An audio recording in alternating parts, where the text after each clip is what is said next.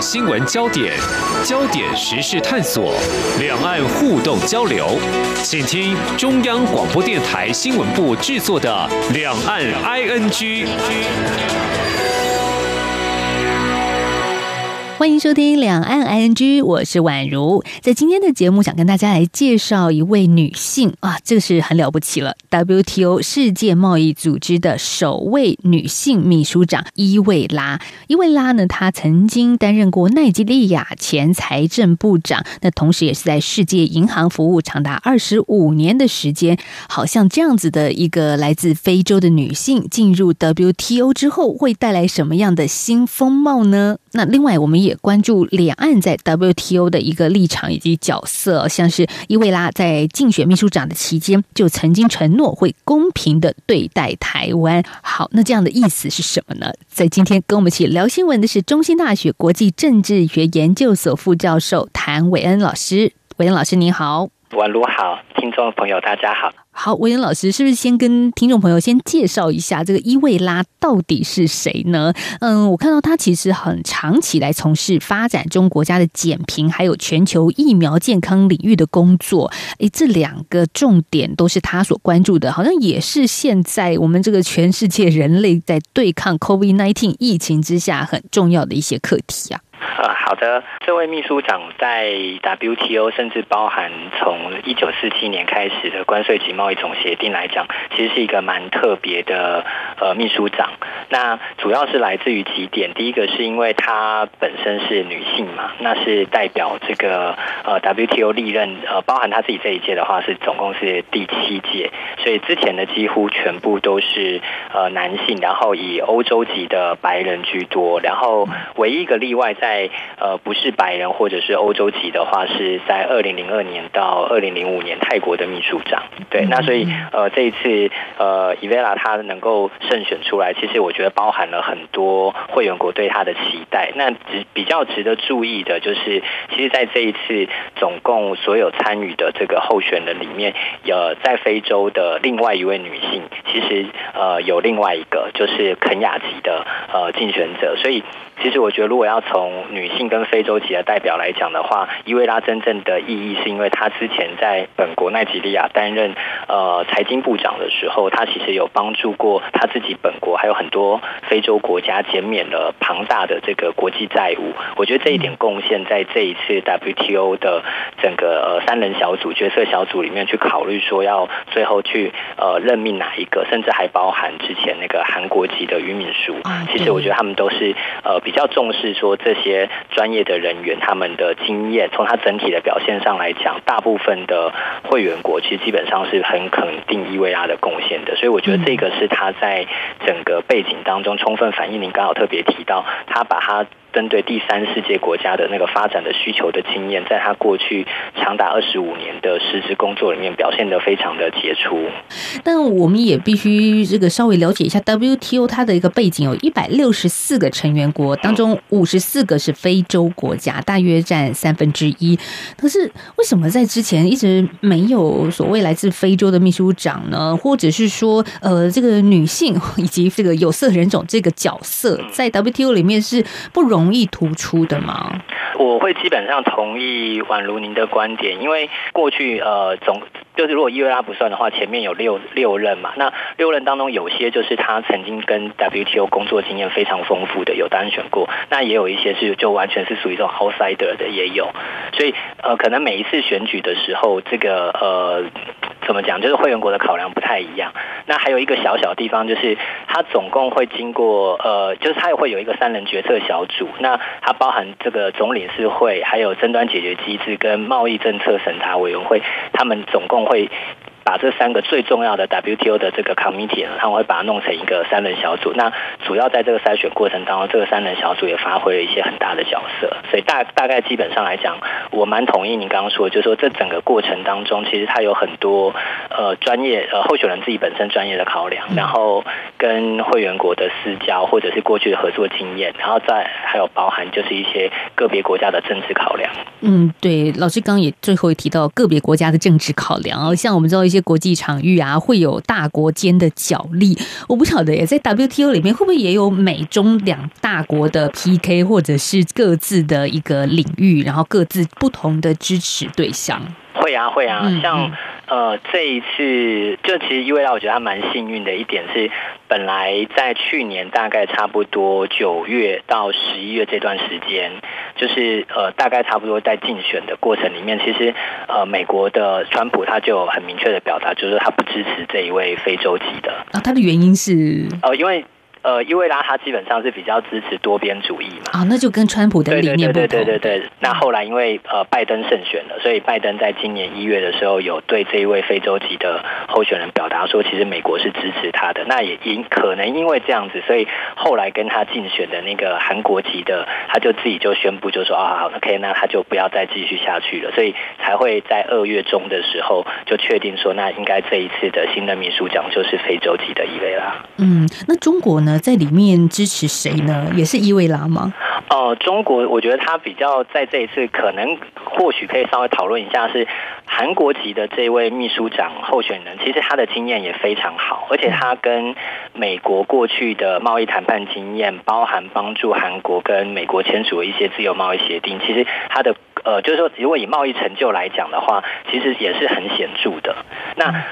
他有两个地方，我觉得比较尴尬。第一个就是因为过去呃大概一两年之内，日韩的贸易关系很紧张。所以日本基本上在这一次的这个秘书长候选人的立场当中，其实他有有有大概直接或间接透露，就是他不会支持这样的一位秘书长，就是韩国的秘书长。对对对对对。那另外一个部分是因为韩国或日本这两个国家本身，其实他们跟中国的贸易关系都很深，但是国内政治上面反中的势力也有。所以，如果今天选了一位韩国的这个呃秘书长来的话，未来对于可能 WTO 一些共识的拟定上面来讲，就会造成这几个关系国他们之间可能会很尴尬。所以，那个三人小组在考量这个决选的过程当中，其实有意识到这一点，所以最后才会在几个筛选当中，最后觉得哎，还是伊维拉相对来讲，就是说哎能力好，然后贡献度高，但是争议性最小。好，那在伊维拉的人事案正式通过之后呢，我们也看到许多的国家。立刻就向他发出了支持或恭贺的电报，所以接下来啊，有四年多的时间，他可以实践改革的理想。那我们在之前的一些媒体报道当中呢，就看到说，他认为，呃，WTO 已经失焦，忘了要协助人们改善生活状况，也就是协助各国提高人民的生活水准。所以，老师，我们如果再回过头来看，在这个新任的秘书长的眼中，WTO 他被赋予的任任务其实，这除了自由的经贸往来之外，还有更多更高的一些意涵在其中了。嗯，因为我现在都只能够是从一些呃他受访的对话当中去大概汇整，但不代表这一定是一个正确的观察。那主要我现在自己看到的两点是：第一个，他好像呃蛮在乎去重新解释 WTO 在呃成立的那个时候，他有一个他们自己的官方组织法叫马拉克什议定书。那在那个文件里面，他在受访的时候就有特别强调，他说呃过去好像。就是实物上，WTO 好像有点过度注重，比如说促进贸易商品的流通啊，或者是服务贸易的自由化、便捷化等等之类的。但是他说，其实在这个序言里面也有同时强调人这个重要性，其实也是 WTO 很关注的。所以，比如说包含要提升实质的收入所得、增加就业机会，还有一个就是那个在序言当中有特别强调的那个 sustainable development，就是所谓的永续发展。对对，所以他他其实我。我觉得它某种程度上是，呃，先从这个制度面来讲，就是说，哎，其实 WTO 不是一个完全只着重在贸易自由化，就是一个至高无上的价值，因为它同时也需要去考量到环境跟人，还有比如说地球资源的妥善使用。好，那这是第一点。那第二个部分就是，我觉得，然后他自己的。本国其实以前有被英国殖民过，所以我觉得他身上的经验，还有包含他小时候的成长经历里面，我觉得他会有一种意思，就是说，其实今天呃国际贸易的自由化的受益方，其实比较多是北方国家，或者是之前有能力去殖民别人的那些西方国家、第三世界国家，反而没有在这个贸易当中获得真正的好处，但更多时候可能变成是一个牺牲者。所以他很强调的另外一个概念就是，不只要呃要有贸易自由化，然后要友善环境，而且还重要的是要这个贸易游戏规则必须要公平。是，而且重要是，老师刚刚提到的是人，所以改善大家的生活情况，其实是可以透过经济、透过贸易去做改善的。当然，我们过去可能看到比较多是透过经济去压榨，哦就是比较负向的东西。嗯，但是我想，伊维拉他来自奈及利亚，他可以做的是更多的。是我可能简单分两点来讲。呃，第一个是就是一样从先从制度面，呃，因为 WTO 它本身是一个贸易组织嘛。那贸易的话，当然它很重要的就是说，要能够把货物在不同的国家之间进行交易。好，这我想就是宛如跟听众朋友大家应该都很熟悉。可是实际在运作这样子的一个贸易活动的时候，它就会变成是出口国跟进口国之间可能会产生利益冲突。所以我举一个很简单的例子，如果我真的是少了某个货品，然后我又有需求，然后您又能够提供给我的话，那这样真的是一个非常 perfect 的贸易，就是我没有，然后你有，然后你又提供给我，然后我也付得起钱买。可是大部分的国家很少在进口一个东西的时候，是自己本国完全没有办法生产的。啊，你老师，你讲真的太贴切。对，所以就变成是说，呃，我如果加入 WTO，我当然很希望我加入的时候，对我最重要就是能够帮我国家把我生产的东西卖到其他国家。可是别的国家也是这样想的，所以就会产生出一种，就是我进口的东西可能对于我本国的同类产品就会产生压力。嗯嗯，所以每一个国家在讲贸易自由化的时候，我觉得其实都不是诚实的，就是他们强调的是出口贸易自由化，但是进口贸易都会希望说，实际上如果能够限制越多，当然就是越好。那因为每个国家在反映这样子的能力的时候，有钱的国家或者是说呃法律专业能力比较好的国家，他们就可以想出很多奇奇怪怪的方法，我们就称之为叫做非关税贸易障碍。那相对来讲比较落后啊，技术发展比较慢一点的国家，他们就比较没有办法去挡住外国产品的进口，所以他们的经济发展就有可能被抑制。所以我觉得这是过去大概呃，如果不包含 GATT 的话，大概从一九九五年到现在将近二十五年左右的时间里面，是整个国际贸易当中比较严重失衡的一个问题。嗯，但是 WTO 就是要消除我们就是也是耳耳熟能详的，就是贸易壁垒哈，就消除这一些障碍嘛。嗯，现实状况就是，如果是体质不良的、相较不良的国家，它无法去抵挡。对，它就像是比赛，是啊，就是每个人都想要在 WTO 里面把自己的产品卖出去赚钱。嗯，嗯，那因为每个人都这样想，所以他就会有竞争嘛。嗯，那竞争就会比能力，那能力这个部分就不是 WTO 可以处理的，所以能力比较强的会员国就会在 WTO 里面占了相对比较多的好处。所以我觉得美国是一个很好的例子，他可能以前经济发展很好，或者是相对没有呃在中国经贸实力可以跟他竞争的时候，他几乎都是占便宜的那个。所以他那个时候为什么非常非常强调贸易自由化？可是等他开始发现，哎，有竞争者或者讨不到便宜的时候，他就会跟你讲说，哎，其实他想要采取一些保护措施，或者会先去质疑别人的贸易是有问题的。好，刚听维恩老师聊才知道，哦，原来这个秘书长的任命这过程有多少的折冲以及妥协角力啊，这是不容易的一件事情。那接下来我们要休息一下，稍后花比较长的时间来介绍。WTO 的秘书长正式走马上任之后，他有哪一些重要的使命以及工作呢？我们下个阶段再回到今天的两岸 ING。我是指挥中心疫情监测组组长周志浩。校园请落实防疫措施，请家长注意，孩子发烧或身体不舒服时，赶快就医，并且在家休息。也请大家共同配合，保持教室通风。使用空调时，对角要各开一扇窗。餐点分配，请由固定人员执行。打赛前，请量测体温，清洁双手，佩戴口罩。搭乘学生交通车或大众运输时，也请记得佩戴口罩。有政府，请安心。资讯由机关署提供。阳光就是阳光，成了我的翅膀。阳光就是阳光，任你自由飞翔。阳光就是阳光，世界在我肩膀。阳光是你，是我生命的翅膀。继续回到今天的两岸 ING 节目，我们访问到的是中兴大学国际政治研究所谭伟恩副教授。哎，伟恩老师，我们刚刚稍微让大家认识了一下这个新的 WTO 的秘书长。那接下来呢，大家或许想知道，那秘书长到底要做什么事啊？呃，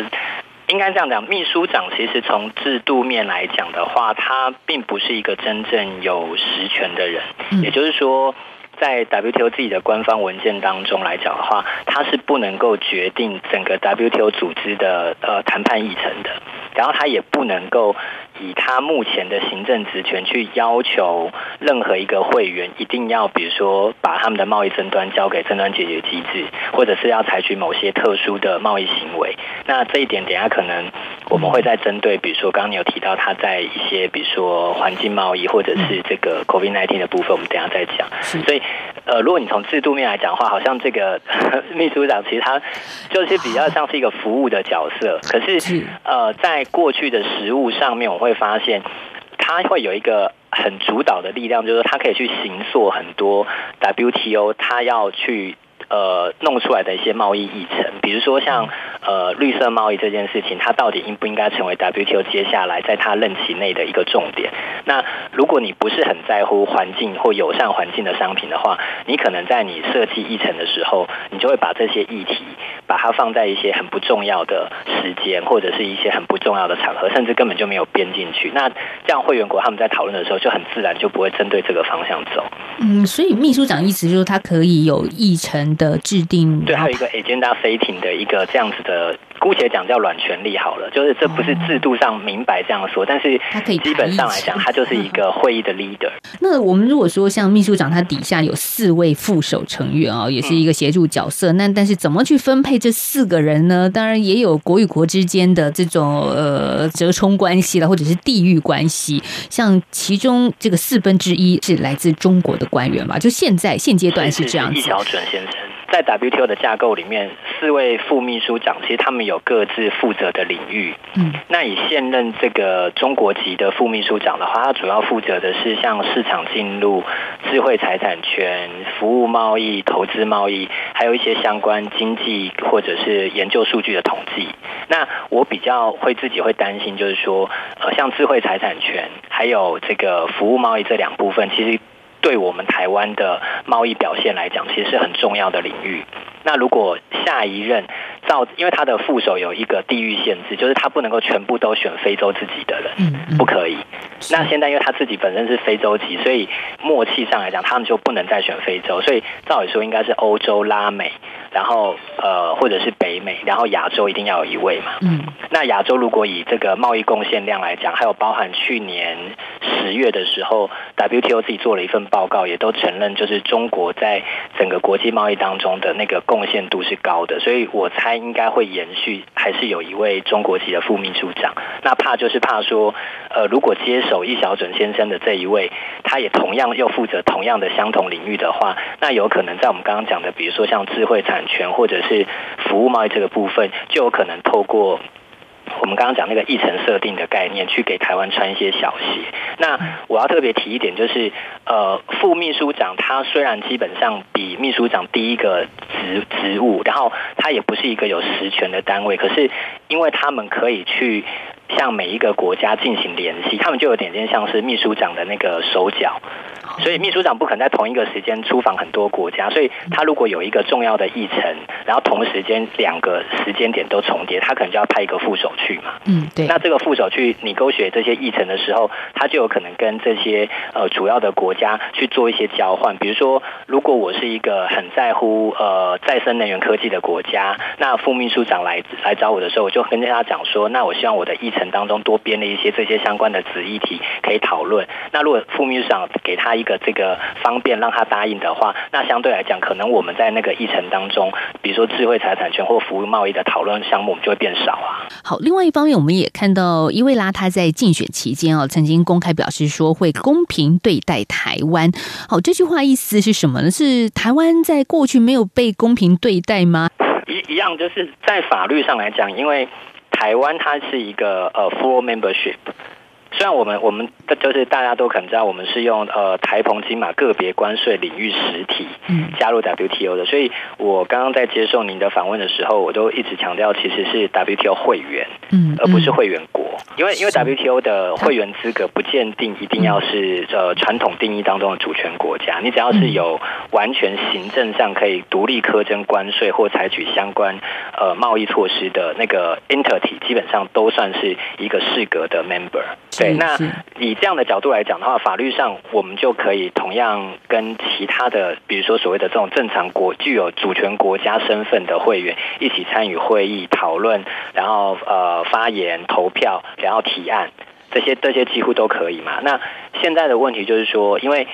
行政上的。这种议程设定的权利里面，秘书长或副秘书长，他们确实是有一些便利性。比如说，他多花十分钟跟其他国家讨论议题，就意味着会花少十分钟跟台湾讨论啊。你能说这样不公平吗？好像也不行。所以法律上其实要去质疑很难，但是我觉得实质上面来讲，确实就是台湾有可能会被穿小鞋的机会。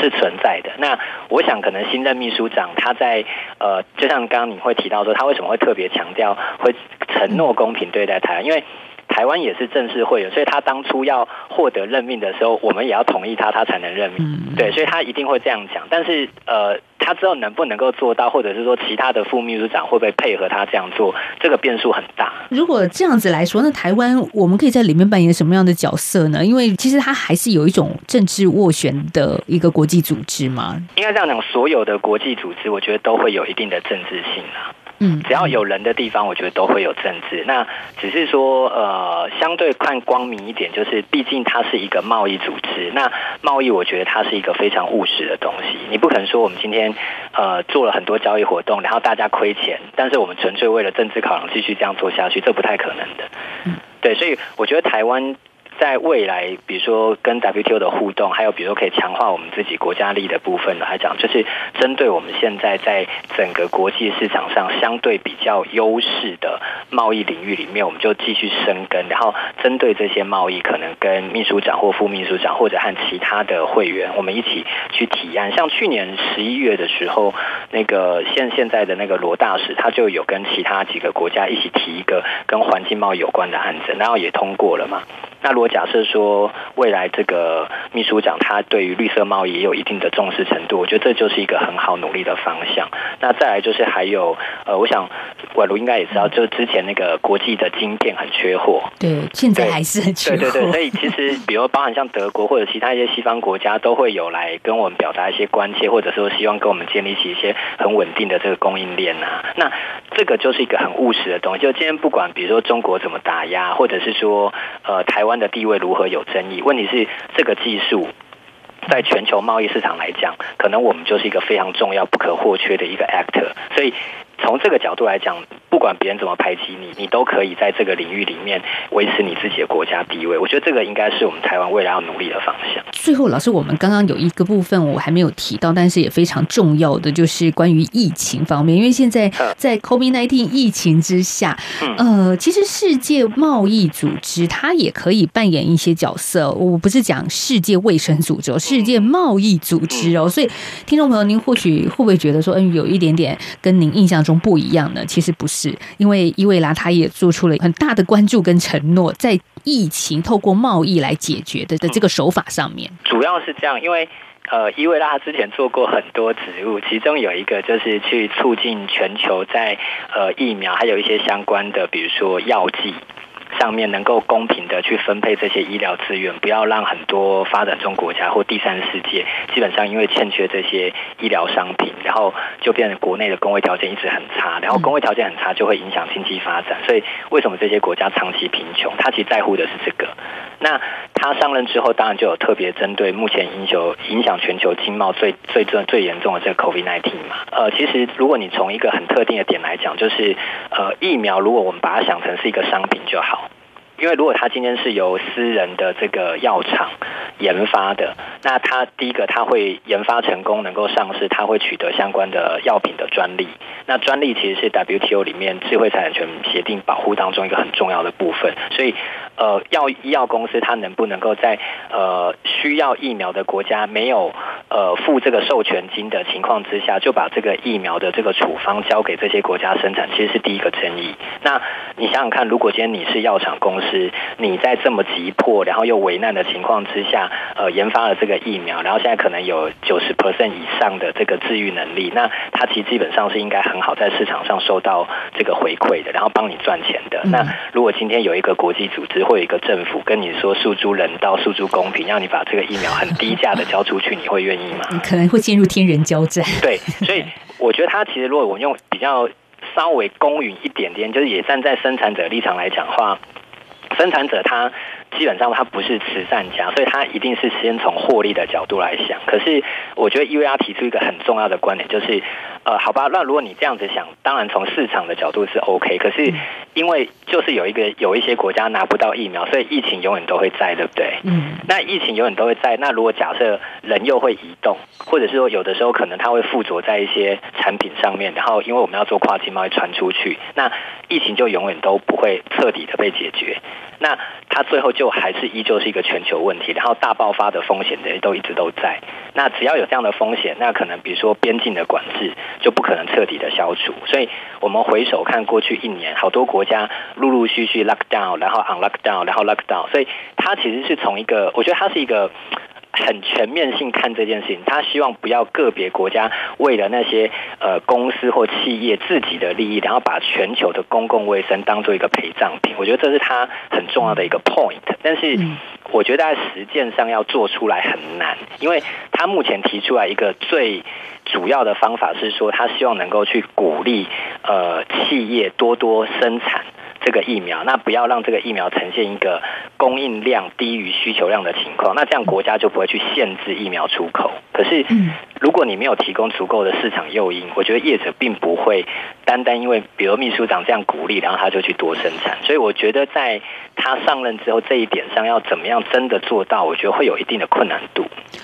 所以他只能做呼吁吗？就是 WTO 这边有什么实权可以在这样子的商业贸易上再多做琢磨呢？没有实权，没有。我觉得他可以呼吁，或者是说，呃，想办法弄一个，也就是我们刚刚讲一个议程，然后让大家去讨论看看。哦，对，但是你不可不，他不可以直接要求国家一定要，比如说提高生产量，这个他是没有办法的。嗯。就是可以让大家讨论，但是最后会议结论是什么，要看各国来决定。对，不过但是我觉得，呃，以他的行政界，我觉得有可能有一种情况，就是我们稍微可以观察一下，因为他最近他其实有稍稍责难一下英国，说英国好像买了太多疫苗，那是不是应该要相对的把一些疫苗能够平均分配给其他疫情比较严重的国家？那我觉得他。这个说法其实是有一点点深思熟虑的，因为第一个，如果假设英国不这么做的话，那如果中国愿意这样做呢？因为我们知道中国其实在过去一年其实做了蛮多类似像这种疫苗或疫情外交嘛。那如果假设他今天点名就说，诶，那你英国疫苗好多，那你可不可以分一点给别人？那如果英国没有回应或不做，那如果中国抢先做，那其实某种程度上。中国就比英国在世界上的影响力就变大，而且他的形象也会变得比较正面。所以我觉得他他这个这个概念就是他有点点给一个压力，就是说，哎，班上好多同学，那老师叫一个去打扫，那如果有一个同学偷懒不想打，但有另外一个同学很勤劳，马上拿扫把去打，哎，那个同学他马上在整个班上的印象就变好了。无形的压力存在，这个就是他实际上他能够发挥的一种影响力，但这个影响力不是直接的。好，这就是国际上，嗯，我们看到这些国际的组织，他们怎么怎么样去运作？但是虽然看起来没有实质的这些强制性的功能，但是他们其实一个好的领导人、好的秘书长的引领之下，也可以。对这个世界带来不一样的一个景象。嗯，好吧，大家就期待吧。第一位女性的 WTO 的秘书长伊维拉，看她接下来上任之后可以做些什么。大家稍微回顾一下这几年，其实有蛮多女性的领导人，嗯，就从国家级的，然后一直到国际组织，我我会有一点点这样子小小的认为，就是说女性相对于呃蛮多男性的领导人，确实在呃基本人权或者是环境议题的关注上面做的是比男性领导人好。国关有在讨论这件，就是是不是这个这个 gender 这个 issue 其实是会对一些政策产生产生影响性的，是开始慢慢有没有在注意到这件事情？就是性别在国际关系、国际政治上来说，会带来一个比较正向的影响。对，好，我们的今天节目访问到是中兴大学国际政治研究所副教授谭伟恩，谢谢伟恩老师，谢谢婉如，谢谢听众朋友，祝大家健健康康。哦，也谢谢大家的收听哦，我们明天再聊，拜拜，拜拜。